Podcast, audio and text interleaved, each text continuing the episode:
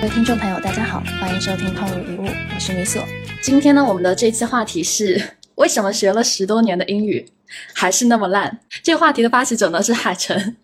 然后海晨，我还蛮好奇，就是呃，你现在因为人在人在纽约，对吧？那你怎么就突然之间想到说，哎，今天想要拉着大家一起聊一聊这个话题？然后你方便的话，就是简单说一下你的这个具体情况。那同时呢，今天我们还要介绍一位特殊的嘉宾，然后这位嘉宾是我们的一位听众啊，正好他是研究英语教育啊。那接下来等会这位嘉宾也可以简单的介绍一下自己，先开始说一下你的背景吗？是这样，就是。嗯，第一件事情就是我英语确实嗯比较烂，对。然后呢，嗯，但是这个烂的点是在于，呃，与其说烂就烂了，但是其实是中间是努力突击过几次，结果还是不是很让人满意。嗯，就嗯，其实小时候就是那种应试英语一直都很好，对。嗯，就是就是，如果说就是按照那种就是成绩的话，一直都属于就是非常好的那个状态。然后，嗯，包括我记得我在读书的时候，嗯，当时就是大一也是把 GRE、托福因为一些考试全部都刷完了，就是单词。但是我会观察到，我一直在口语的对话里面，包括嗯。最早我记得当时去西海岸的时候，我也会发现就是呃很有问题，包括当时在嗯面试咨询公司的时候，也会出现很多问题。然后那种问题的点就是在于，你会发现一旦跟人去开始对话的时候，你会呃很容易出现就是就是很奇怪，然后呃奇怪的口音，然后呃语就是语无伦次的语法，就是给我感觉和在中文的环境下面会有很大的差别，嗯。这件事情就会让我觉得反复的突击。我中间其实好几次尝试过想要把英语学好，但是我会发现更换了很多方法，嗯，但是我觉得结果都不是很好。嗯，这个时候其实我真正让我促使我开始去反思是不是方法或者说数据输入的有问题，是在于西班牙语的学习。就之前米索不是和我一起学西班牙语，因为我要去墨西哥和萨尔瓦多嘛。然后包括我们现在在纽约，就是这边西班牙裔的人比我想象中多很多很多。就是呃，就是从售货员到下面的门房，然后到呃一些餐馆的老板，就是嗯，他们的话给我一个很好很有意思的感觉，就是我感觉我西班牙语的提升，其实那个斜率是比英语快很多的。虽然就西班牙语的那个语法很难，然后嗯，包括就是嗯发音或者之类的，我会很明显的发现，我能就是那个上道和不上道的感觉是差别很大的。就你能够感觉你每一天西班牙语都在慢慢的变好，然后呃你能很放得开，但是我会发现我在说英语的时候，整个人的状态是缩起来的。然后在这件事情上，呃我可能今天会把背景稍微说的多一点。在这件事情的背景上，真正促使我去思考这件事情整个问题的是在于，我当时在萨尔瓦多等飞机的时候，跟一个在纽约长大的一个墨西哥裔的小哥，当时我们聊了差不多两三个小时。就是你可以理解为，就是从他聊怎么去卖鞋，然后聊，哎，我这边大家，哎，会不会去炒币啊？然后会不会去做基金啊？然后，嗯，包括我们怎么去练剑道，呃，这类好好多的问题，其实我都会发现，其实鬼扯是能鬼扯得动的。当然，大家扯了三四个小时，然后大家也并没有觉得，哎，对方的口音非常的，哎，奇怪。然后，但我会发现，我 我一到海关的时候，嗯，就是同样难度更低的对话，我就会发现我很明显的会卡壳。就是这件事情，我就会观察到是不是可能会和呃心态，或者说关于犯错，或者说是带入了那个有点像英语学习，就是在国内学习那个场有关。就是这件事情其实是开始让我反思，然后到。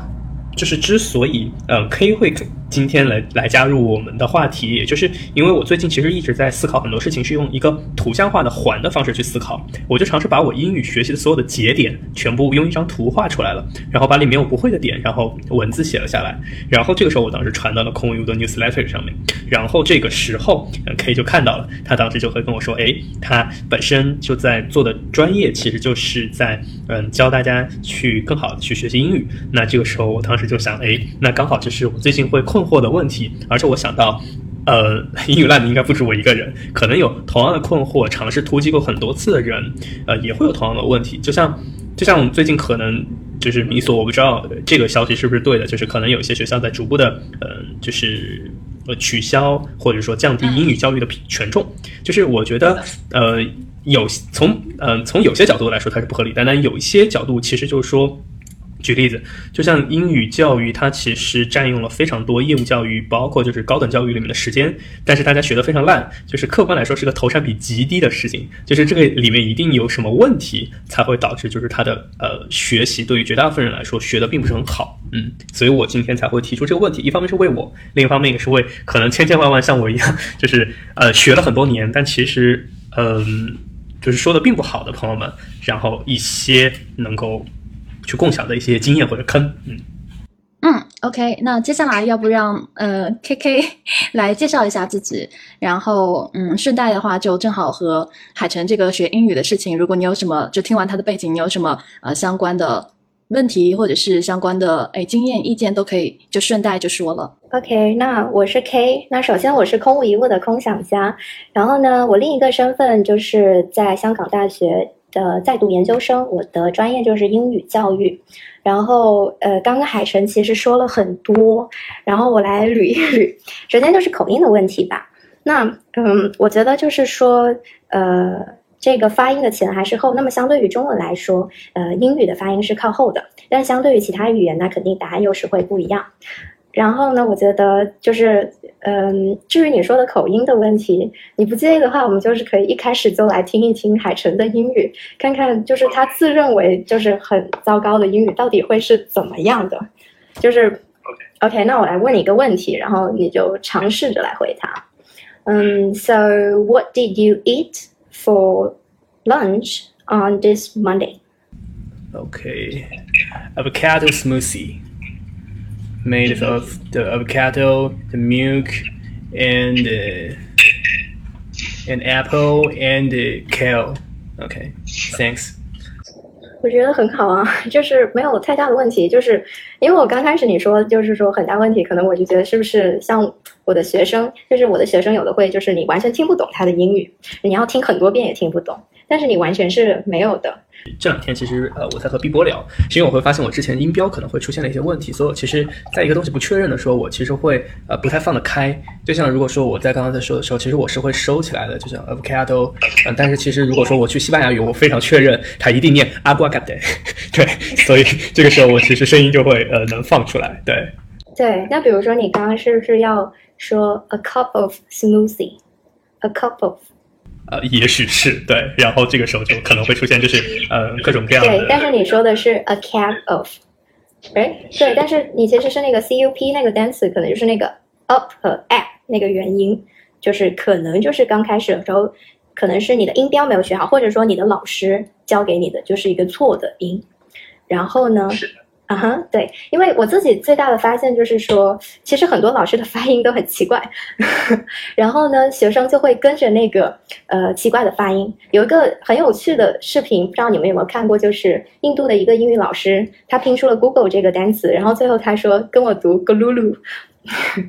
然后也就是说，可能学生在学的。那个单词的发音最开始就是错的，所以可能不是你的原因，可能是你的老师需要分担掉一点责任。嗯，这个就是那你的解决方法。对你的这个问题，其实很多学生都有遇到，因为我就是对，因为我之前就是教过的学生很多，就我很喜欢教不同的学生，从四岁到四十多岁我都有教过。然后呢，我发现就是这个问题，如果他发音错，很可能是他一开始，呃。自己学的那个发音就是错的，就是老师给他输入的发音是错的。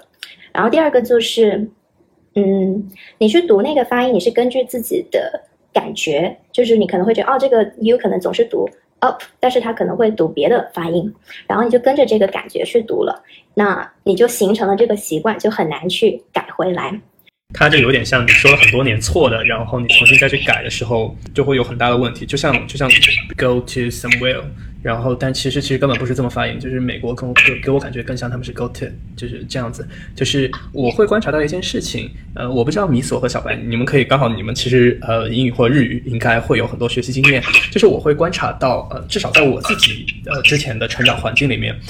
呃，我如果没有记错，就是音标我正儿八经开始学是我在。啊，快毕业的时候，我当时自己在自学，在重新看类类似赖世雄的时候，我才会比较系统的去看过一次音标，但是后来很不幸的就是忘了哈。然后，嗯，但是其实我会观察到，从我小学三年级学英语到高三的那段时间，其实是没有人正儿八经的跟我讲过音标这个东西的。我现在回忆起来，就是我们的同学，就除了一些就是。天然非常喜欢 钻研语言的人，就是我现在回忆起来，就是声音没有非常的就是奇奇怪，就是音标的发音。其他人基本上一说，我会感觉到非常强的，就是日本人或者德国人说英语的感觉。对，就是我自己，我我记得我高中的时候，如果是英语那种，就是非要大家。呃，站起来说英语的时候，非常像我们上次跟那个李化天在当时聊语言的那一期，就是我脑子里面其实想的很容易是说的方法非常像德语的发音，就是很奇怪。嗯，这个就是海晨也问了一个问题，就是这个发音的标准。那发音的标准的话，在专业领域会有一个东西叫 RP，叫 Receive Pronunciation，就是啊，它听起来就是那种 BBC 的口音。但是呢，实际上这个口这个概念是呃二战的时候，就是那个时候会需要有很多的新闻播报嘛，然后 BBC 的这个 announcer 就是新闻播报员，他就会说，呃，就是会用以此播报，然后很多人都会用这个来接收英语的信息。但是事实上，在学界就是会有一些争论，就是所谓的就是 RP 能不能够代表英语所有的口音，呃，它能不能作为一种标准？因为事实上，除了我们经常听到的，就是很标准的，呃，这个发音之外，呃，这个世界上还有一种东西叫 Englishes，就是英语后面加 es，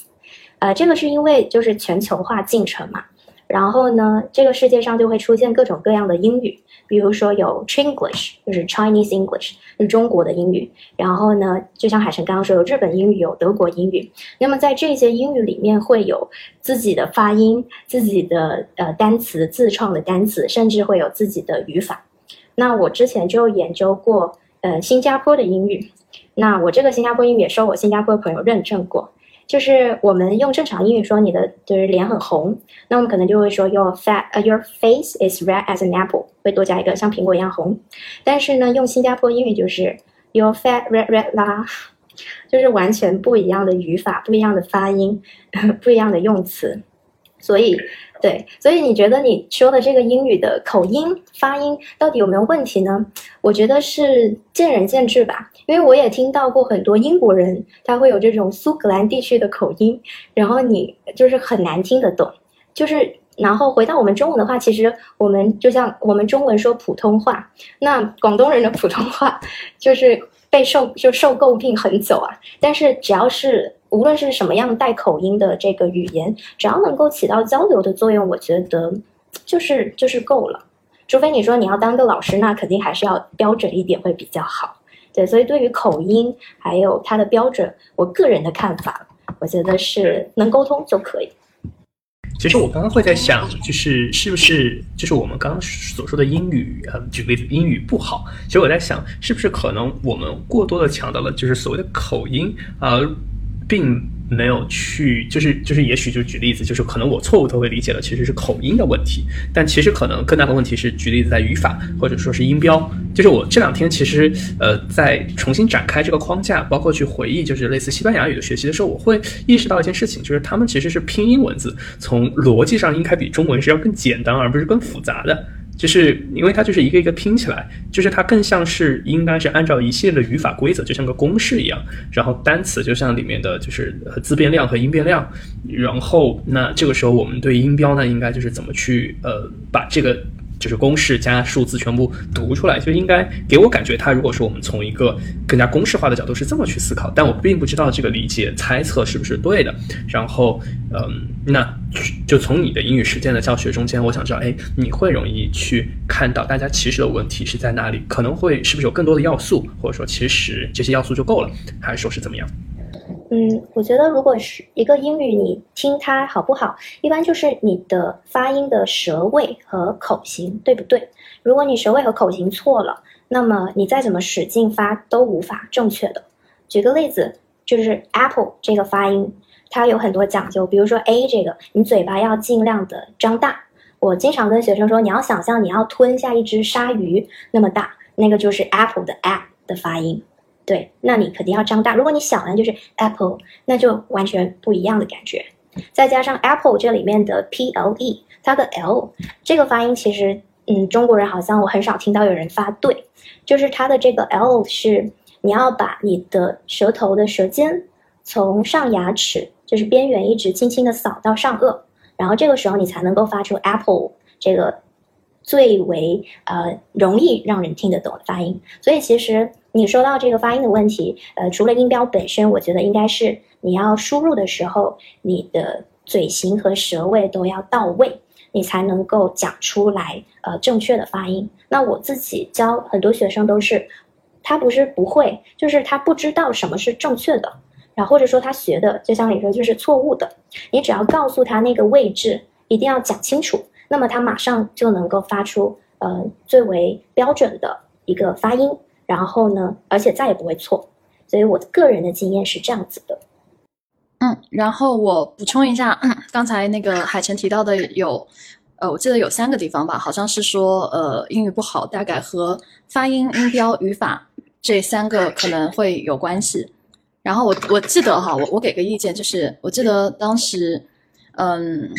当时我也有讨论过这个问题。当当时我是和 AI 在讨论的。然后后来呢，我们讨论过，就是语言你的发音到底应不应该纠结于纯正发音还是非纯正的发音？因为那个时候我其实特别想要去呃练习那种美式的发音。然后我我个人是偏偏好于美式发音的，所以我当时特别想要去练美式发音。后来他就看看到就是。跟我说了一句，他说：“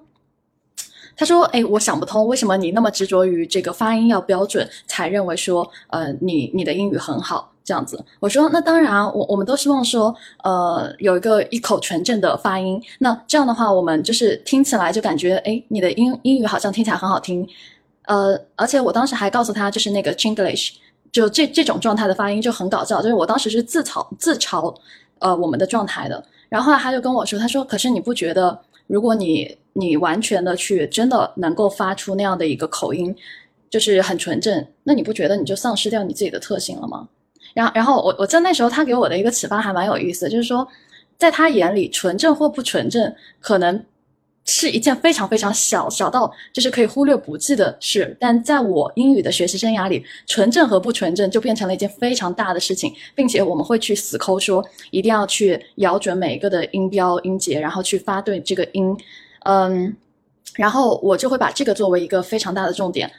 因为我也有一个阶段是在疯狂练口语，大概是呃高中的时候吧。那个那个阶段就是我们非常追求有一口美式或者是英式的那样的一个发音，所以当时我就听过呃 Chinglish，我就觉得很难听，或者说我不太能接受，呃，只是觉得很搞笑。所以我觉得，哎，如果我自己来，我肯定不希望自己是这样子的一个发音，就和印度英语一样。你听到一个印度人说英语，你会你会忍不住笑。就这个，这个并并不是说呃歧视或者怎么样，就觉得很很搞笑。就包括刚才 K 说到的新加坡英语，我也听过，哇，这简直是灾难，就很恐怖。所以，所以我后来就越发觉得说，哎，你听过这么多呃不同国家的人他们发一种语言的声音，那你就越发觉得 OK，你要发出一口好听的纯正的这样的英语。然后直到说那个 AI，他跟我说了之后，他说：“他说你你保留一些你自己特色，难道不好吗？我觉得你的口音很好啊。就是那时候我我我我因为跟他是英文交流，所以那时候我在我在自责，我在吐槽自己英语的口音的时候，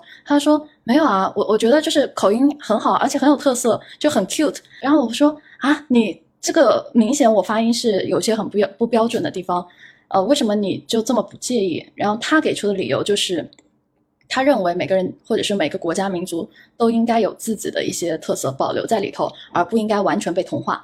呃，因因为我不确定哈，就是拉美人对于 美国人是不是会有那么心理上的一些些抵触，甚至以至于语言上可能也会有一些抵触。但他就很不 care 那个，我非得要像美国人一样，什么都要跟他们一样，模仿他们等等。所以他会把这个观念也带到语言当中，然后包括说呃语法，刚才提到的是语法的问题。那么在语法过程当中，我们也会去纠结说，哎呀，我这语法用对不对，或者怎么样？那我再给你分享一个经历，是我在日本的时候，呃，我刚开始学日语，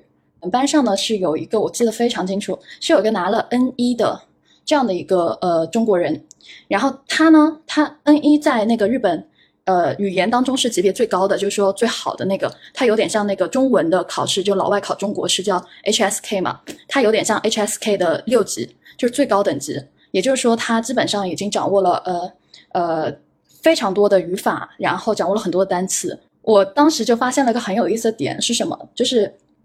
因为呃日本的 JLPT 考试，它不需要去考你的语言能力，所以全部都是书面。那么日本的汉字其实大量汉字都是源自于中国，他们是繁体字，所以说呃，我们中国人去考日语，很多时候只要是落在纸面上的，我们的分数一定比什么韩国人啊什么之类的要考得高很多。但一旦是口语，我明显发现韩国人比我们要强的太多。就韩国人是属于那种，嗯，就我班上也有个韩国人，他呢也是那个时候水平几乎就是从五十音开始的那种。但是没几个月，他的口语水平这简直是我们班数一数二的。但他的那个测试能力啊，你让他考试啊，什么听写啊，不行，完全不行。嗯，但我我刚刚说那个小哥，他就是拿着 N 一的这么好的成绩，然后有一次来我店里，印象太深刻。当时我店里有个日本顾客，跟我关系很好，然后我们两个，因为那时候我也没考级，我们两个就在聊天。我那同学他就说，他看到日本人嘛，他他就还蛮想练一下口语的。然后后来我说，哎，那你你们两个交谈一下喽。然后后来我就发现他说不出来了，那个说不出来是真的非常非常尴尬的僵住的那种，就是所有的词都是蹦出一颗，蹦出一颗，然后再蹦出一颗。然后后来我们三个人就在那边聊，我说我说你不要紧张，就是你用最简单的呃，你用最简单的语言表达你的意思就行了。然后他跟我说，他说我有个语法想不起来了，就是他想要用一个蛮高级的语法。去表达他的意思，但对方反而会觉得你在说什么，就是我听不太懂。然后后来我和那个那个日本人，我我跟他解释，然后我是用口语在跟他解释。严格来说，如果按照我们的 JLPT 纯纸面测试来去判断，那对不起，我肯定是比那个已经拿了 N 一过来的那个小哥的日语要差太多了。但是你发现，在生活场景中，他成了哑巴，就真的一点都不夸张。这事儿给我留下了非常非常深刻的印象。我成了那个翻译员。就就，所以我当时就在想说，那那你学语言到底是为了什么呢？是为了考试呢，还是说是为了一个，嗯，就类似于说，嗯，跟人或者是跟本国当地的人去更好的呃沟通或者是交流？那后来我就不再去纠结太多，就是关于说，哎，我发音是不是一定要咬得特别特别的准？因为这个也会损耗你大量的时间精力，在在一一个。就就简单来说，就像你刚刚提出的，在中国可能哎学英语好像很多人都学的不好，就 ROI 太低了。那同样在英语的世界里，我个人感觉哈，就如果你老死抠那个，一定要非常的纯正，可能对你的其他方面的影响会很大。比如说口语表达，如果你抠的是我直面的分数一定要很高，那可能对于你的真实的应用场景就会造成一个很大的障碍。然后我刚刚说那个韩国小哥，你你知道他最后屌到什么程度？就是。他他从一个不太会开口说日语，然后五十音基础的状态，成了日本现在非常火的 YouTuber，就是日本频道、日本地区，然 后还被签约了。他这时候你去看他的 YouTube，哇，天呐，就你还感慨说这个人的日语怎么会说的这么好？但完全没有问题，就他一点都不卡壳，然后交流什么的都非常的棒。所以回回到本质上，就是说我们学语言到底在学什么？如果我们只是看重，呃。语法，然后发音、音节等等，那的确它是一个基础，它是一个基本功。但如果我们太过于去去看重这些的话，有时候它真的会成为我们的语言学习的绊脚石。反而你放松的状态下，你可能会更好的去有那个状态去学进去。我觉得你的西语学习其实跟英语会有很大的差别，就是因为，呃，你英语已经在用一套原本告诉你的思维方式和学习习惯，就说你被你可能哈，就是在我们应试当中是有在被驯化的方式下去学了英语，而且你考过很多的试，就是英语考试啊等等。但是西语你完全处在一种很放飞的状态下学的，我日语也是这样子的，反而你会发现在在这样没有一些。呃，测试目标或者是没有一些应试的考核，然后没有什么那些条条框框的时候，你反而能把语言这事儿当成自己的兴趣爱好，学得很开心。我自己感觉下来，大概就是这样子的。啊，我觉得，呃，我我刚刚也说了一大堆，就是我也觉得小白或者 K，你你们如果有什么特别想说的，也可以呃，就是分享一下。因为这个话题，我觉得我有非常多可以。可以聊的啊，因为我我也在，我刚一直在听，然后在听你们这个点，然后我一边在在做记录，然后包括那个 K 的分享也给了我一些新的这个启发。嗯，我觉得发音这个事情，它它会重要，但但我觉得可能更值得去问的一个问题是，它在多大程度上是重要的？那除了发音以外，有没有比它更加重要的东西？因为凡事都是有个度嘛。那那发音这个事儿，我觉得，呃，是刚刚 K 有提过，有些老师他给我们输入了一些错误的发音的方式或者韵律，这一定会影响到的。然后我之前我记得看那个台大有个叫 Karen 的老师，他在讲那个他在讲一门课叫英语语音语音学，然后我也发现说，好像对于我们学生来讲，在内化这个老师的这个发音的这个过程里面，我们也缺少一点技巧。嗯，这可能是因为。嗯，就我们的特色嘛，因为大家要应试，可能也没有没有没有机会给大家讲到那么细。他就讲到，比如说刚才 Karen，Karen 是我们呃不是 Karen，K，K 是我们的老师，他在教我们读苹果，对吧？Apple，呃，那我们的习惯就是老师一读啊，我我们就马上就跟读嘛，就 Apple，Apple，Apple。但其实你没有认真的去听你的这个 Apple 和老师那个 Apple 中间到底一不一样。然后我我在听那个英语语音学的时候，有一个很妙的一个小小的技巧，它的点就在于我们听那个原音回放的时候，你不要那么着急跟读，你稍微让那个原声在你的脑袋里面稍微回荡一下，因为那个方法就叫回声法，就你先回荡一下，就在你脑中先回想那个声音，等你脑中形成那个声音的记忆之后，然后你再去回放它。然后你再去比对你的发音跟这个发音是不是相合，那那我会发现这些技巧好像我们学的时候也没有怎么被教到啊，所以综合来看，我觉得发音上多多少少有一点问题，呃，我觉得也正常，但但是啊，呃，说实在的，我我第一次就是发自真心的认为这个问题没那么重要，甚至我觉得我可以无视这个问题，是我在那个 B 站上去刷那个，应该就是那些外交部的发言人，他们不都是会带。带那个翻译吗？然后我就会发现，哎，其实这个翻译它也是有口音的呀。啊，虽然弹幕和评论有人在科普，嗯，这个口音它是刻意为之的，它可能是要，嗯，给大家造成一个印象，这是中国人在发声，这不是一个美国人在发声，它可能是刻意为之的。但我发现，它给我的启发是，即便我知道，嗯，这个是有一些口音在的，而且一听就是中国人的英语，但是丝毫没有影响到他的这个表达。而且你仍然会觉得这些翻译的表达是非常精彩的，嗯，你真要揪里面的这个词儿，我觉得没有那么难，四六级顶多再加上个别的专业单词足够应付。但问题就是，如果你是他，你说不出那句话来，或者说你翻不出那句英语来，然后可能是在那一个当下，哎，我真的，嗯，有反思我的学习经历，然后有认真的去想，对语言来讲，真正什么是真的重要的。那那确实如如米所所说，嗯，交流本身是更加重要的，而且交流这件事情，很多时候还真的是在这日常的比较放松的这个状况下，嗯，去习得的，啊，然后这件事情，呃，我有一个理论基础可以分享啊，然后也有我个人的一个经历可以分享。理论基础是我最近在看那个克拉申在讲。在讲一门学科嘛，就是那个二语，就是英语作为第二门外语，啊，这也是一门那个学科嘛，嗯，就就 K 应该知道，K 待会可以再科普一下，它里面就在去研究，嗯，对于一个外国人，如果要把英语作为一个第二外语去习得的话，什么东西是很关键的。然后当时我就做了一个笔记，嗯，我我就写作两高两高两低，就是说你的动机水平要高，你的自尊水平要高。然后标准要适当的放低，然后焦虑水平一定要放低，在这样的一个情况下，你才能很好的学得这个语言。然后我就我就回想了一下啊，我就利用这套理论去回想一下我是怎么学日语的。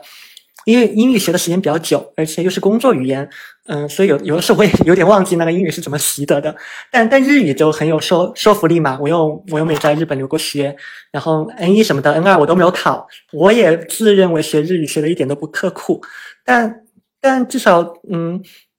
从周围人给我的反馈，我觉得好像还成。那那我就在想，我学日语是发生了什么？首先，动机水平是高的。嗯，我最开始掌握的比较好的日语的范畴就是打游戏，还有所有跟吃喝玩乐相关的。因为我就是爱玩嘛，因为你想要玩懂那个游戏的剧情，然后所以你会有很高的这个动力去认识那些平假平假名片假名，然后去认识那些那些单词，嗯，然后我，啊，疫情之前我又是每年经常会去日本玩，我是非常爱吃东西，很想要自己在那种餐厅里面能够自由的去点我想吃的东西，那这个也会给我很大的一个动力，就是 语法什么的，哪怕我都不管，我至少要先要把吃喝玩乐的这个给给学会。然后高自尊的这个部分是一定有的，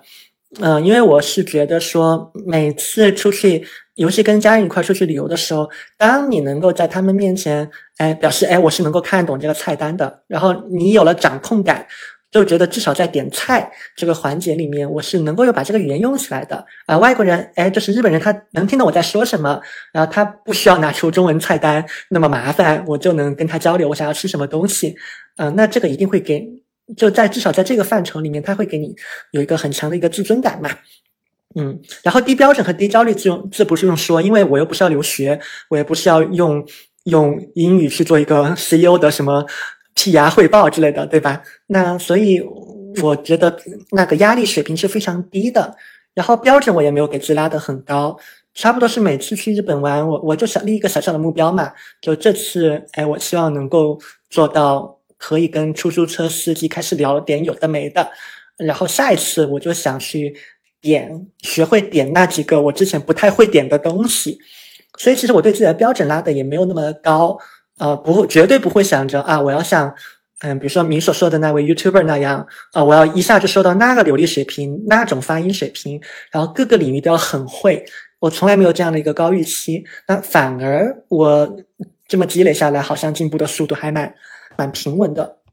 嗯，所以我我是觉得，嗯，语言的习得它本身就是一个应该自然发生的事情。呃，当我们用应试的标准给自己强设很多压力的时候，嗯、可能会慢慢的走偏。呃，然后很很多束缚都是自己给的嘛，嗯，而而且我刚我我刚想到两个具体的例子啊，嗯、我就是我觉得这两个东西是我在书本上学日语的时候，我觉得在书本上不会不会有的东西，比如说我第一次学到那个 yokata 是怎么来的呢？就早年刷日剧嘛，就经常会看到一些剧情，就是那种就是那种很很水的那种那种偶像剧，就女主一脸关切的看着男主问大丈夫。然后男主说啊，没没什么没什么啊，你不用担心我。然后那个女主就会 “yo kata”，，然后那个你所你懂的，就是露出那种表情，然后粉粉的那种 粉粉的那种空气和氛围，然后那种画面就会深深的印在你脑子里面。然后即便你没有去背什么叫 die job，然后你也没有去就死记硬背那个 yokata 的什么它的各种变形，还有它的特殊的意思。但你很自然的，你就会在脑中就记住那个画面，然后当那个场景出发的时候，你就能很自然的说出那个 yokata，而且你的节奏是对的，然后你的语音语调也是对的，啊，这是一个很具体的点啊。还有一个就是我记得很清楚，在寿司店，我很喜欢吃那个军舰寿司，就是那个饭团外面裹着一个那个海苔，然后上面堆着什么鱼子啊或海胆什么的。但但我之前就一直很困扰，我不知道，嗯、他们是咋点的？然后你你翻那些书，好像他只会说，呃，这个这个是什么用料，但好像不会说这个怎么点。我后来发现我就是习得的，我就是在那个寿司店做吃东西，然后我在我在偷听嘛，我在偷听那些大叔大爷们在说什么，然后他们就说“滚看库大塞”，然后我就会发现哦，“滚开”其实这个词我是知道的，就是军舰的那个音读嘛，其实这个词我是知道的，“库大塞”我也知道，但我之前就不知道哦，原来这个表达就那么简单，把两个凑在一块儿就能表达，哎，我要一个这个军舰寿司的意思。而且你在那个画面里面，你在那个场景里面，你会习得它的那个音调。就如果我写“ Green c a n k u 大赛”，我会在后面画一个波浪线，就你要有个浪浪的那种尾音，就是有一种就屌屌的，我是顾客，你要来好好服务我的感觉。对，所以所以我觉得我语言的很多东西其实都是在这种画面，在这种生活的上下文里面去习得的，都不是在书本上得到的。嗯，就很想分享这一点。啊，我就补充一个小点好了，就是这段时间我曾经在回顾学习的时候，刚刚小白说，呃，发 apple 这个词汇的时候，我会观察到，嗯，可以等下可以，嗯，刚好可以，我我也还蛮好奇你对这件事情的反馈，就是我会观察到我们之前的学习，就是，嗯，就是我们之前的很多时候的义务教育。本能性的你会去模仿老师的结果，但是你不太会去模仿老师的过程。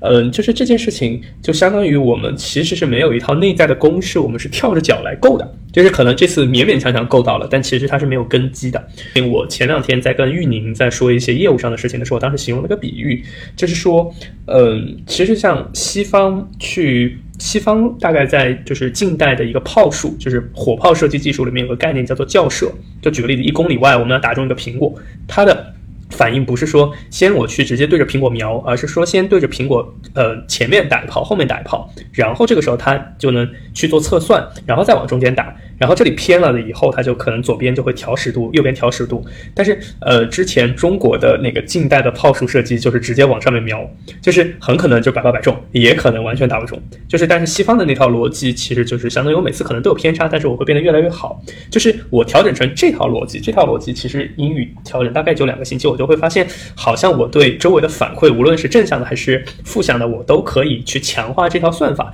但在之前我关注到不是这样，就是之前我很容易就被打破我并不知道，像 K，就是之前你会见到比较好的英语学习的同学和就是最后，哎，你觉得应该能学好，但是最后放弃治疗的朋友们，哦，我不知道他们会不会你关注到在学习方法，包括像小白说的，就是人比较放松，嗯，这种类型的事情上会有比较大的差异。就是呃，包括米索刚刚想呃跟着一个东西，就是我觉得比较重要的应该是。呃，应该会是一个结构，就是你可以理解为是语法，这是我的假设。另外一个就是词汇，就是我们得知道，哎，apple 不是呃香蕉的形容，OK，就是它就相当于呃就是苹果是 apple，但是不是 beer 啊，对这种类型的。然后最后是发音，发音我理解应该是会应该会更像 K，就是说呃无论是音标还是。就是我们所谓常规的，就是说有没有口音，我觉得那些是包在一个概念里面的。就是我觉得之前我们会把那个口音的权重放那么高，我自己修正下来，我觉得可能现在是三个要素。嗯，OK。呃，首先我觉得小白把我本来要讲的东西都讲完了，就是呃，就是这几个，就是这个 correction 这个教授他提出了一些观点，就是几个假说吧，他未被证实。就是第一个就是。事实上，语言他觉得语言学习是无意识下学的才会更快、更高效。然后，呃，这个就引申出来第二个，就是那我们既然无意识学比较有效，那我们上课学点什么呢？是不是就没有必要去上那些英语课，没有必要去看这些英语教科书？那这第二个理论就是叫呃一个叫监视者。其实我也不知道它中文是什么，它的英文就是中文翻过来的名词，我不知道是什么。它英文叫 monitor hypothesis，就是说。我们去学词汇、学语法、去学发音，其实它相当于一个监测器，监视我们是不是在一个正确的道路上在行走，监测我们是不是呃，就是没有偏离太远。然后这个就是他提出来的。那么这个他提出来这个好处之后呢，也有一个坏处，就是有时候我们会不会太过于关注那个语法的准确性，词汇是不是高级，发音是不是正确，导致我们直接的忽略掉了语言本身的功能。语言本身的功能应该是交流。对，如果我们能够交流，那我们可能直接 body language 就是就是比划手。和脚，然后可能就已经可以了。那么语言只是在此基础上帮助我们更好的理解彼此。那我们在学校里学到的这个呃语言，那么就会涉及到，也是小白刚刚说到，到底是习得的语言还是一种应试的语言？那如果是应试的语言，其实就像小白说的，你只要背会那几个单词，搞定那些常考的考点，你就可以得到很好的分数。但是很多的学生我教过的，就是他可能成绩很好。呃，然后特别是像雅思这样考试是有口语的，他就是会说不出来。那么这个其实就涉及到，嗯，你会一些理论，但是你不一定就是能够做到。就我很喜欢用一个比喻叫游泳的这个比喻，就是游泳的话，你想象一下，如果一个人只是在网上看了视频，我们可以定义他就是看完所有的游泳视频，我们可以定义他会游泳吗？不可以，因为他在水下。不会扑腾，不会游。然后，如果一个人他在岸上就是一直在比划，但是不下水，他比划的很好，很标准，我们可以说他会游泳吗？也不会。那么，一个人他只有在水里游了，而且这种游是他可能会知道啊，我要运用到哪个肌肉，我要用到什么姿势，然后我游起来了。我最开始是二十五米，然后慢慢的最后成为了奥运会的冠军。你这个时候我们就会说啊，他游得很好。那。我觉得语言学习其实就是和呃这个游泳是一样的，就是你可能会很多语法的规则，但是你没有去使用过这些规则，那其实很难说你是会英语的。那么在十九世纪的时候，有一个人他就做过这个实验，他就是这个人叫做呃古英，他是一个法国人，然后呢。他花了十天把所有的德语的规则全部背得很熟，就是熟到你只要说，你只要念是什么什么规则，他就可以给你说出来。然后他出去跟人交流，然后他在他的书里写，没有一个词能够听懂，没有一个句子能够明白，就是即使那些规则他滚瓜烂熟都做不到。那这个就是可能会有很多人，就是现在二十一世纪了，已经过了两个世纪，可能还有很多人他还呃在使用这种方式。然后第二个就是我们教科书里呃说到的这些英语的内容，它更像是就是我们平常去看的那些方法论。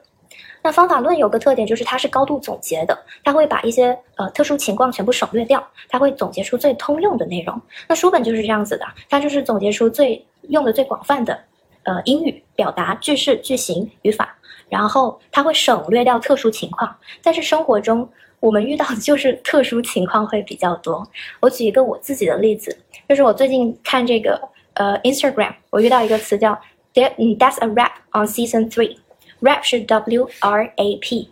那你那大家可以想一想这个句子到底是什么意思呢？然后去词典里查啊，就只有包裹、裹着这些意思，没有办法理解这句话。最后我去查了一个俚语词典，It's a wrap，在英语中就是一个俚语，表示就是完成。就你可以想象，呃，比如说这部剧就像一个煎饼一样被裹起来了，就裹完可以送出去，就是完成。但是像这种非常地道的，就是一个一个电视剧会用来放在 Instagram 上写出来的，每个演员都说的一句话，我们是没有办法在课本里找到的。那这个就是我觉得就会涉及到了。那么应试英语和这个。嗯，平常交流的英语，那交流的英语一般叫 survival English，就是能够让你活下去的英语，其实是不一样的。应试英语就是学最通用的，或者说能够用来考，而且考出来很公平的。但是生活中我们是要生存的，那么它可能很大概率上都不出现在课本里。所以这也就是轮回了，就印证了那个克拉森教授提出来的，其实真正的。呃，语言的提高应该是无意识的，就是是课本之外的。你可能呃今天听到一个人说了一句话，然后他的这个动作，然后你所有都吸入进去之后，啊，你就会学会这个词。你根本不需要多次的重复，也不需要有人给你解释，你自然而然的就明白了。所以大家就要区别开，如果你是要考应试英语，那就搞定单词、语法、考点就可以。但是如果你要去真正的掌握一门语言，你只有像我刚刚说，你只有在水里游泳，不断的游，知道呃，然后知道怎么样去应对特殊的情况，然后呢，能够熟能生熟能生巧，那你才能够真正的把握好这个语言。嗯，这个是一些可能就是海城小白还有米索讲的，我觉得呃。混合起来其实就是这两个假说在讲的事情，嗯然后呢，至于呃这个监视器的这个理论，它会引申出来。其实小白刚刚提到过，就是嗯，这个叫做 effective filter hypothesis，就是说。呃，你在说一门语言的时候，你的动机或者说你的情绪，其实是会影响你的学习效率的。那我一直一直都会告诉我的学生，呃，就是我们我给学生上第一节课，我一般都会说，第一，happy students learn better，是开心的学生才能够学得更好。第二个就是，呃，feel safe to make mistakes，就是。我觉得应该在课堂上给学生创造一个非常安全的一个心理上感到很安全的一个环境，让他觉得哦，在这里就是犯错是 OK 的。那我自己通常都会分享一个我的一个很尴尬的事情，就是我以前在呃本科的时候有去呃德国交换学习，然后有一天我遇到一个外国小哥，然后呢他是印度人，那印度人就会有一个讲究，就是要不要当素食主义者。然后呢，我就很想问他，你是严肃的素食主义者还是普通的素食主义者？是不一样的。然后那个严肃素食主义者的单词叫 vegan，对。但是我很着急，我就问，Are you a virgin？就什么概念呢？Virgin 就是 处男处女，所以就是我问他，呃。第一次见面的一个人，然后大庭广众之下，我很大声问他：“你是不是一个处男？” 然后所有的人都看着我，就是大家就是 petrify 实话，完全实话，然后巨尴尬，但是又怎么样呢？对吧？然后我通常都会把这个故事分享给我的学生，嗯、告诉他们，就是即使是我犯了这么大的错误，我最后还是会跟呃那个呃小伙伴成为好朋友，我英语还是照常的，该怎么样就怎么样。而你们犯的错误不过是发音，不过是语法，最后大家还是听得懂的。而我发 我的错误是，大家会对我的人品产生一些怀疑，所以。这个就是呃，涉及到理论的话，就是情绪，你总是要开心的学生才能学得更好。而你们犯的错误就是，就是小菜一碟，真的就是小菜一碟。那如果你在学语言的时候，有人非常 judgmental，就是他就会 curse 你各种各样的错误，那么你可以考虑，呃，要找到一个 language parent。就是这个语言父母，这个语言父母是什么意思呢？就是这个人跟你讲这个语言的时候，它会呃调整到你的水平。你可以想象，我们对于一个小 baby，他刚开始牙牙学语，我们不会一下子就会上很难的词，然后他说错也，说你怎么说错了？不会的，我们只会说 OK，那就重复告诉他，然后换一种方式告诉他，换图、换玩具、换一个视频告诉他。那你就要找到这样子的人去帮助你学英语会更好。那我自己也有个类似的经历，跟刚刚海晨提到的那个西班牙语小哥很像。就我是学德语的时候有这个经历，我当时刚到德国的时候，我可能德语就是就是只能够很磕磕巴巴的在交流。然后呢，我在洗衣房遇到一个非常呃就是 nice 的同学，然后我们就交流起来了。但是有个 bug，他只会说德语，然后我德语又不好，然后但是很神奇的就是在那一个一两个月。我们几乎每天都用德语在交流，然后他每天都会说啊，你今天德语学的怎么样？然后我就会磕磕巴巴的跟他说，然后那一个月我的德语就是得到了长足的进步。其实就是我找到一个，我无意识的找到一个 language parent，对他会调整到我能够明白的、能够交流的程度。然后呢，呃，让我放下这种情绪上的负担、词汇上的负担、语法上的负担，然后跟他进行交流。那只有在交流过程中，其实你就会像玩游戏一样，你觉得你能交流，你就会得到实时的 feedback，实时的奖励。那还有什么比这更好的事情吗？对，所以我觉得我的建议就是就是就是这一些，嗯，看看你们有没有其他问题。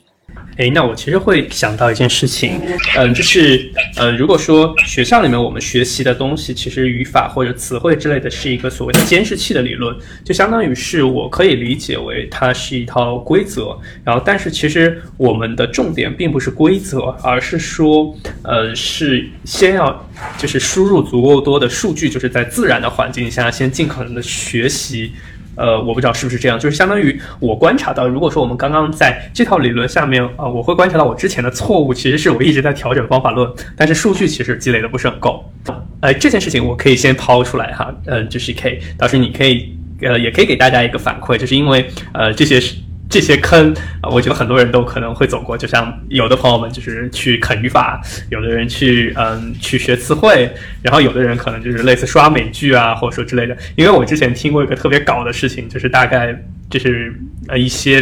几个还是是在美国，周围都是中国人，所以就英语不太好。结果后来因为喝酒打架，呃，在牢里面蹲了几个月，结果出来英语贼拉棒。然后我其实会在想，就是是从你的角度来说，你会认为是嗯。就是像什么听美剧啊，就是看美剧啊，或者听嗯 podcast 之类，包括就是和人鬼扯，呃，你会认为就是他们各自方法的能优劣在哪里，或者说他们其实根本没有优劣？但是我其实会关注到很多人其实看了很多遍《老友记》，其实就是这个是呃我见识过的，就有些朋友们看了《老友记》出来还是聊得不是很顺。我在想是不是因为他们的刻意的练习不太够？就是之前我也听过一种方法，就是类似呃你每一个领域里面去选一个电影，然后或者说选一段对话，然后你就呃听，然后默写呃就是听，然后写下来，然后可能再自己说，再自己听，然后就反复的去训练那一段，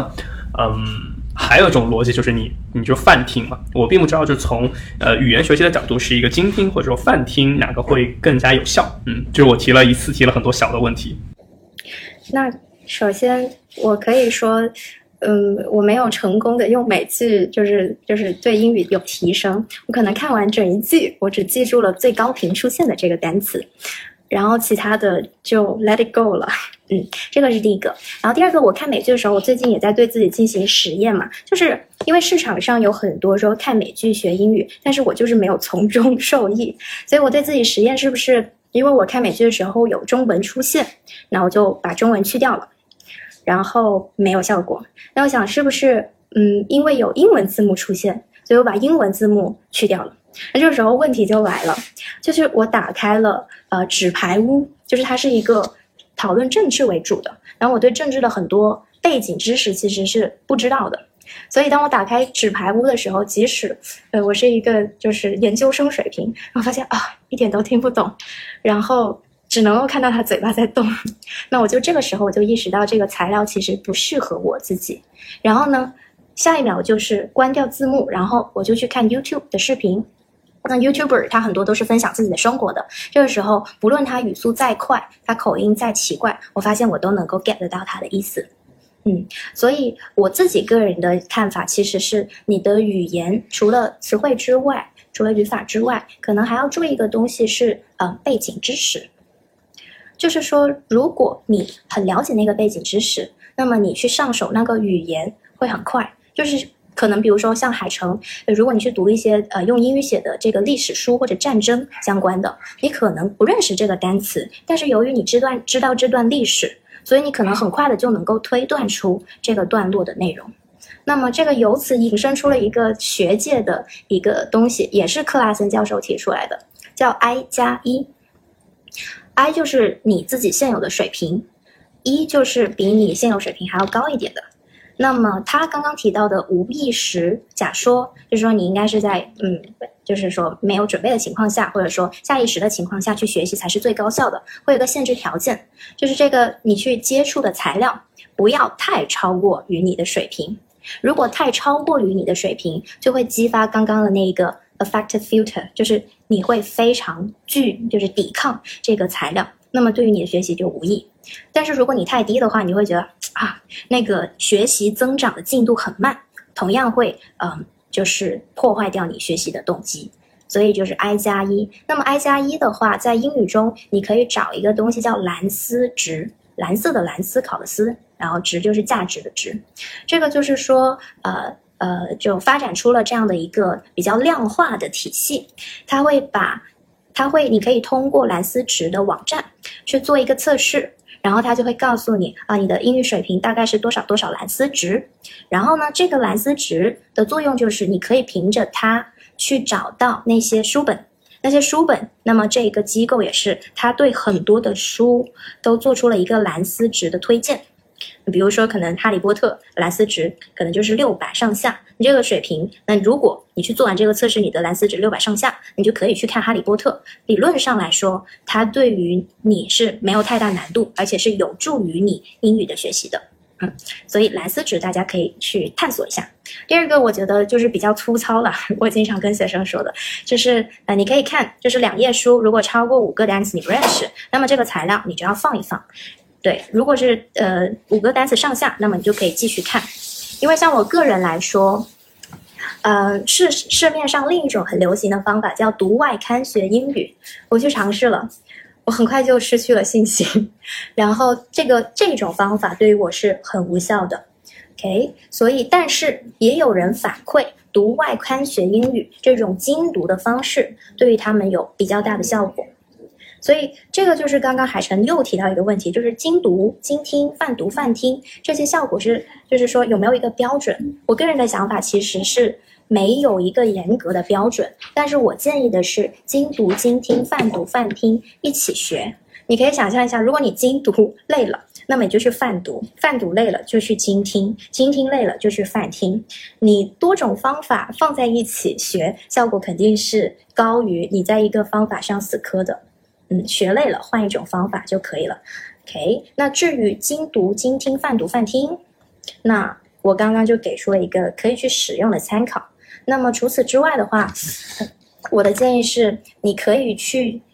放掉这一些参考，你去找所有你感兴趣的话题，然后呢，用英语去学它。比如说，像我就很感兴趣一些食物相关的话题，那我就会去看呃这个英国或美国的食物的综艺，然后去看这个食物相关的报道。我还会去找一些食呃用英语的做成的这个食谱。那么我的英语语法还有词汇就会在这个不知不觉的过程中在食我对食物的热爱的加成下，然后把我的英语顺便提高了。所以，嗯，可能刚刚提到问题，我就有这些解答。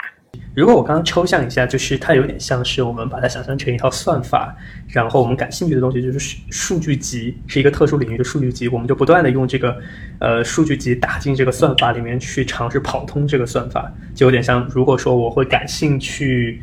嗯，举例子吧，就感兴趣炒币好了。然后呢，这个时候我可能最近就一直在嗯 Clubhouse 上面一直在混。那 OK，那可能就会去，因为在听他们聊天，然后我又会鬼扯去提各种各样的问题。那这个时候就我在不断的反馈中间，我其实就知道了，哎，其实我哪些东西说不出来。呃，这件事情很有意思，就是呃，就是就是就有点像。就我前两天有在看知乎，一些人在反思他们的英语学习经验，我觉得也是这样。就是我们在学呃学很多学院派的英语的时候，最大的问题就是发现来了这边，大家根本不按套路出牌，就就有点像就是哎，如果说收货员跟你说了这句话，你会发现我靠，就是嗯，书上根本没有这个，你就瞬间就会懵掉。嗯，但其实我觉得我自己其实，在学习西班牙语，包括最近学英语的时候，我会采用一个有点像小白一样的策略。就我也不知道这个，举个例子，最近有去一家那个。就是一家炸鸡店，叫做 Popoya 还是 Popoya，然后那我们其实不太会点那个鸡，然后我们就哎先听一听前面的人是怎么点这只鸡的，然后我们后来就。就就尝试用这样的方法去直接去模仿他的点那只就是烤鸡的方式，嗯，我会发现还挺有效的。就可能，但是我会观察到，其实像可以我观察到你会说的一个点，其实是叫做呃慢慢和不知不觉中。其实我并不知道，就是说从你的角度来说，这个慢慢大概有多慢，以及说其实呃换而言之，其实我们在刚刚的问题里面衍生出来一个问题，是不是其实语言的学习它并不是一个完全线性的东西，就有点像进度条是一百，今天就是一，明天是二，后天是三，它。是不是可可能会出现一个非常不规律的波动？举例子，就像小朋友学说话一样，就是可能前面九十天一直都说的很烂，突然一下十天就突然一下爆发。我不太清楚语言的学习它的那个曲线是长什么样子。它的曲线就是斜率逐渐减小，就是你刚刚说的，就是你可能最开始的时候，比如说你现在学西班牙语嘛，就是一个属于热恋期，因为你什么都不懂，所以什么都可以学。然后呢，可能等到慢慢的你的西班牙水平已经很好了之后，你的进步就没有那么快了。所以最开始你也提到了这一点嘛，就是你觉得呃西班牙语给你的 ROI 会高于这个英语的是正常的。嗯，其实。我个人的经验就是，你难以想象我现在我的英语有多慢的进度在进步，就是你根本感受不到那种进步。那又怎么样呢？够用就好了。然后这个其实你刚刚提到的一个东西让我想到，就是英语会有一些呃教学法。呃，至于呃你最常我们好像今天晚上提到最多的应该是那种重复啊，然后语法呀，然后呃这一类型的。那么这个也是最通用的吧？那么这个叫做呃语法翻译法，它是一个十九世纪的英语方法。这个方法的背景就是说，呃最开始的时候，贵族他们需要学一些拉丁语啊，呃希腊语啊，然后要去学荷马史诗啊、圣经啊这些呃外语，然后同时他们还要对自己的智力要有一定的练习。然后呢，这个时候就会要求他们，嗯。就是把圣经从别的语言翻译成他们的目标语言，然后每天这样子的翻译，然后由此就产生了第一种学外语的方法——语法翻译法。所以这个非常非常非常传统的方法，呃，现在也有很多，特别是像我们中国地区，就是有很多老师都在用。但是实际上，嗯，一些外教。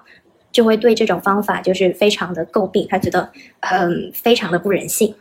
然后接下来引申出来就是另一种方法，就是叫直接法。直接法的话，其实嗯非常就是我觉得慢慢大家都在尝试着去用这种方法。就是说我们去教这个学生的时候，除了应试之外，还应该教他一些就是实用的生活中会遇到的那种不按套路出牌的那种跟文化相关的呃语言相关的内容。嗯，然后那在这个过程中，他就不会像平常的学习这样直接抹杀掉试错的过程，而是让你自己就是建立一个呃，就是老师会建立一个比较安全的语言环境，然后学生在可控制的范畴内允许他犯错。然后呢，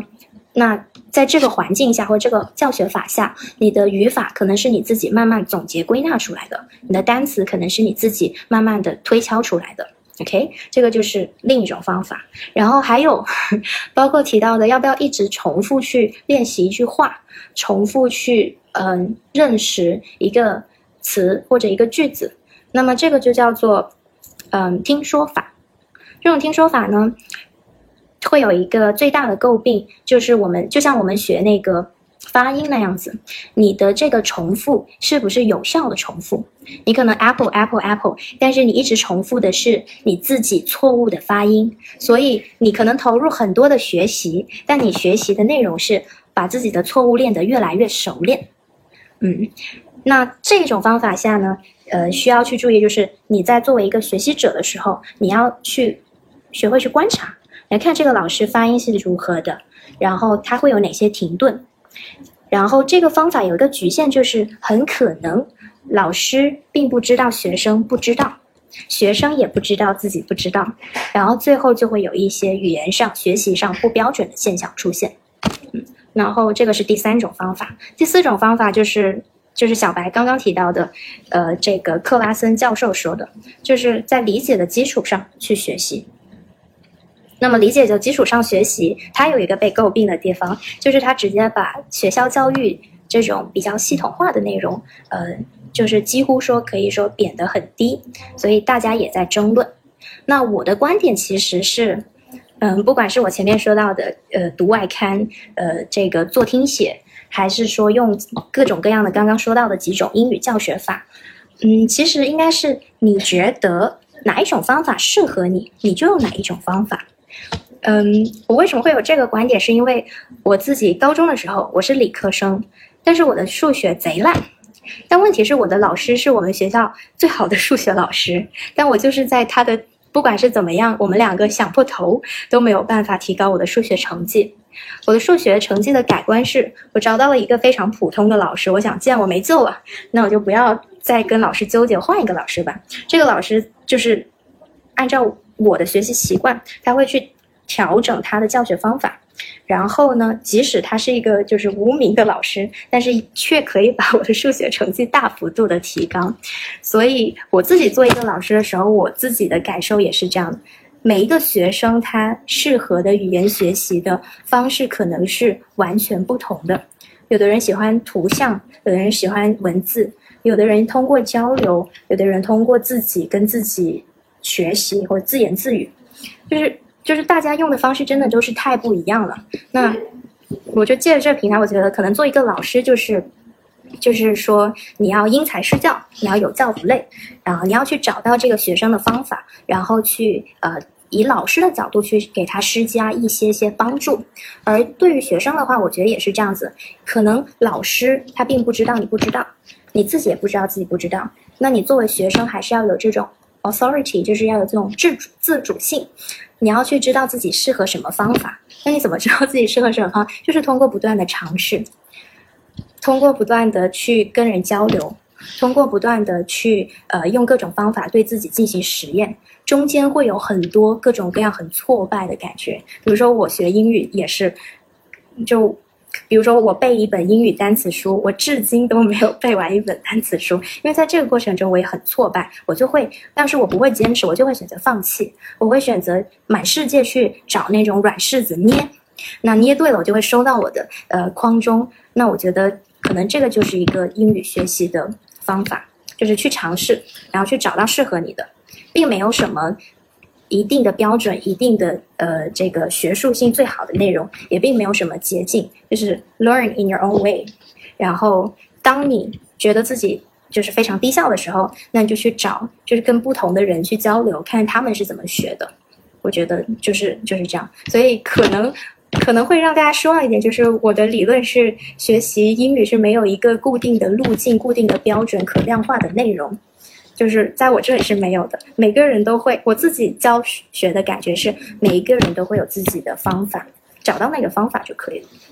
OK 啊，我觉得反而这个可能是我预期中间的一件事情，虽然就是可能我们会假设有一套呃最好最好的办法，但其实应该是不应不一定存在的，嗯。反而这个可能会让我觉得是一个，嗯，比较客观的状态。虽然这件事情就，虽然是我最近意识到，就是一件很让人失望的东西，就基本上是在我所有在看的领域里面，我都没有看到最优解。这都或多或少有他自己的问题。换而言之，那其实也就是在嗯提醒一件事情，那就是这个状态不太像我们去嗯做题，一定有一套唯一正确的解，而是说得根据大家的自己的需求去来。我觉得就是其实，在毕业以后，我会关注到最重要的一个技能，我学习的就是知道，呃，试着知道自己要什么。嗯，是的，我觉得是这样子的。然后我觉得语言学习不是一个能着急的事情。你可以想象，不知道大家有没有做烘焙的那种经历，就是你。它会写着一个小时，然后三百五十度去烤蛋一个蛋糕，那才会是一个就美味的蛋糕。那如果我是三十分钟七百度，我去烤这个蛋糕，能不能把它烤好呢？一般是不能的，因为可能会达到这个蛋糕的，就是说，比如说燃点，它直接就爆炸了，所以急不来，我觉得。急不来，但是你总是要去有一个意识，就是我是不是在重复自己的错误？这个意识我觉得还蛮重要，因为我的很多学生都是他会一直觉得他那个是对的，或者他不知道那个是错的，然后一直在练习错误，把错误练得越来越熟。那么我觉得大家要有这种觉知，就是你得知道自己是不是呃走上了这条不归路。啊，我这边特别想顺着 K 的这个地方往下聊，就是有关练习错误这件事情。啊，我而且我想不仅仅是拓展我们说外语学习啊，我可能会拓展到一个一个更抽象的方向，可能是所有的抽象的语言还有符号的学习都是这样的一个规律。比如说海城，待会儿我们接着要聊的，最近海城在想关注营销的一些概念嘛。那你假设啊，假设你的世界的语言没有别的，就是营销。那其实营销有它的一套语言，包括你你看，嗯，有人找我做 MBTI，我都会跟他们讲，MBTI 你当然可以把它当成一个工具，但是你也可以把它当成一个符号语言。那我们去理解一门语言的时候，呃，一开始你一定会学到很多的，你你要学习曲线就会很陡嘛。但真正重要的部分，或说，我觉得。真的能够把大家这个差分拉开的部分，恰恰就是你的那个增长速率放缓的那个平台期，而且差不多从那个阶段开始，我们的学习就从技术转变成了艺术。那越是到了艺术层面，其实会越加强调你的每一个小的输入，你要确保你是理解的，你的理解是精准的，没有一些基本的概念错误。呃，这个可能可以回应那个海城呃有关确定性的这个焦虑感啊。就是我可能没有办法确认，比如说跟你讨论营销的知识，或跟你讲 MBTI，呃，我能够笃定必须就在多长时间内，我一定能够把你教得很会。但是我可以确保说每一步我们应该是能够走对的。那慢慢慢慢的，你就会发现你有这个进步嘛。然后在这点上，我觉得有些经验可以跟海生分享啊。这这也是我的，我不知道有没有什么理论基础，但我自己觉得很好用的一个方法。就是我是会经常做中英文的转化的啊，如果有台台湾的这个翻译，我还会去看一下台湾的这个版本。我会在翻译的这个过程里面去确保说我对这个概念的理解它是精准的，这是从麦肯锡学来的啊，就检验你对一个概念理解是否精准。那因为我做商业的事情比较多嘛，所以很多概念都跟商业相关。比如说，你看我们聊那个商业模式画布，九个模块其实也就九个九个单词嘛。也就是说，你要学的这门语言其实也就九个单词而已，但是我会发现很多人根本没有把基本概念搞明白。比如说，里面非常核心的那个概念，就是在商业画布的正中间的位置有一个价值主张 （value proposition）。其实很多人是搞不清楚什么叫。价值主张的，你真的要去问，都是都是中国字，对，都是中国字，对，我也知道什么叫价值，什么是叫做主张，但是合起来我就完全不知道他在说什么玩意儿，对，对的，对的，因为因为你看这就到了艺术层面嘛，艺术层面就是每个东西你都是懂的，但是你真的要举一反三，你就会发发现不会了。那这个地方的破局点在哪里呢？其实从词根上你是能够看得出来一点东西的，呃。呃，这个是我看语言学的书看到啊，就是呃，中文的很多含义往往是聚焦在名词上，而英文作为全世界可能是最大的一个拼贴怪语言吧，它的很多含义其实集中在动词上面的。Value proposition 重点在那个 proposition，动词是 propose，就是我们去给别人呈现那这个动作叫做 propose 嘛，然后你会发现这个动词它其实是有对象的，你会 propose something to somebody，对吧？所以你就知道价值主张这个东西，它是有一个面向的对象的，脱离对象是谈不上价值这个玩意儿的。我们我们这个其实有生活常识的啊，就你送礼，你为什么觉得有些人情商很低，送了一个东西女生不喜欢，他还抱怨我为他付出这么多，他还不领情，因为他根本就没有压搞清楚，就是女生想要的是什么，你这个东西的价值是由对方决定的，它是一个有对象感的一个东西，所以其实蛮多概念你都可以从它的那个动词上面找到它最原原本的那个含义。嗯，如果大家有拆词根的这个习惯，呃，那那这个也能帮到你一些啊。比如说那个我们说用户的划分嘛，就是那个 user 的 segmentation。其实 segmentation 里面它就有几个含义。首先它是有划分的，呃，它是把人做了划分，而且是那种 M C M E C E 的那种，就排他性的这个划分。而且它划分的目的是做区隔，嗯，因为 seg seg 和那个 meant。两个词根它都有这个含义在里面，嗯，所以其实从这些这些非常细微的一个地方是可以确认你对一些基础的概念是不是有理解精准的，嗯，然后这个可能最后以以克森的那个点做一个收尾啊，嗯，我的一个感觉或是我的一个观察，不管是聊语言还是平常去聊一些抽象的概念，我的观察是我经常会觉得大家并不知道他们他们在说什么。他们以为他们听懂了或看懂了一个东西，但交流一番，我觉得他们并没有看懂，也并没有听懂。海生，你是有经验的，比如说大家跟你聊 SWOT，对吧？你会发现能把 SWOT 用对的人其实不多的。OK，我觉得刚才小白那个升华真的是非常有意思。很多人他可能对于语言和符号这些其实都不太了解真正的意思。然后我这里倒是有一个还蛮有趣的观点，就是。呃，我前两天刚跟那那个就是那华为大哥倒是给了我很多的灵感，我我还真的蛮感谢他。他说一开始我一直觉得知行知道再去做到知行合一嘛，对吧？啊，要么就是先做了然后再知。但后来他他说呃，他发现并不是这样子的，就是呃，很多人在提我知道在做，我我认知到位，自自然会去做的。就这一点的时候，很多人其实并。并非是真的知道，他会觉得他知道了，但实际上他并没有知道他的知道，就是听起来很绕口，但嗯，主要表达的意思是什么呢？就是说我们再去解读一个词，再去解读一个，比如说一个领域，甚至是呃一些符号的时候，我们往往会认为说我们吃透了这个符号到底在讲什么，不管是你们刚才举的呃 SWOT 分析那套工具也好。啊，还是说我们在说语言，或者说我们在说一个字？对我想起来了，就是价值主张。嗯，当我们在听这些词的时候，可能我脑子里的认知对这个词的理解深度还有广度，和小白、海晨，就是他们脑子里的认知的深度和广度是完全可能都不一样的，而且很可能哈，在在我们再在那个错误的练习这边开始讲说，可能我认知的是错的。就不说深浅了。如果我们以一个坐标轴为系，坐标轴是一个零，可能我是在负负数的认知上越走越远，而他们有些人可能是在坐标轴的正向，对吧？然后往上走，那可能他是在一，那可能有些人他是在三，而很可能我认知到的这个词也好，或者是符号也好，是在负向的坐标轴，然后还越走越远。这真的会存在这样的一个可能性。这包括我们，我们还有很多宏大的词，因为中文语境当中也会有不少。呃，非常宏大的词啊，等等，就听起来，尤其是很多很多的概念。呃，互联网之前有说什么非常懂得造概念，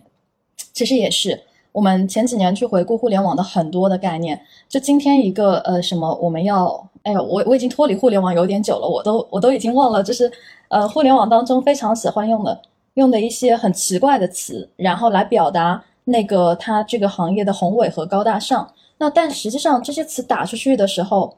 嗯，其实对很多人而言，他真的是不懂的哦。我就随便举个例子吧，就是 Elon Musk 他他在说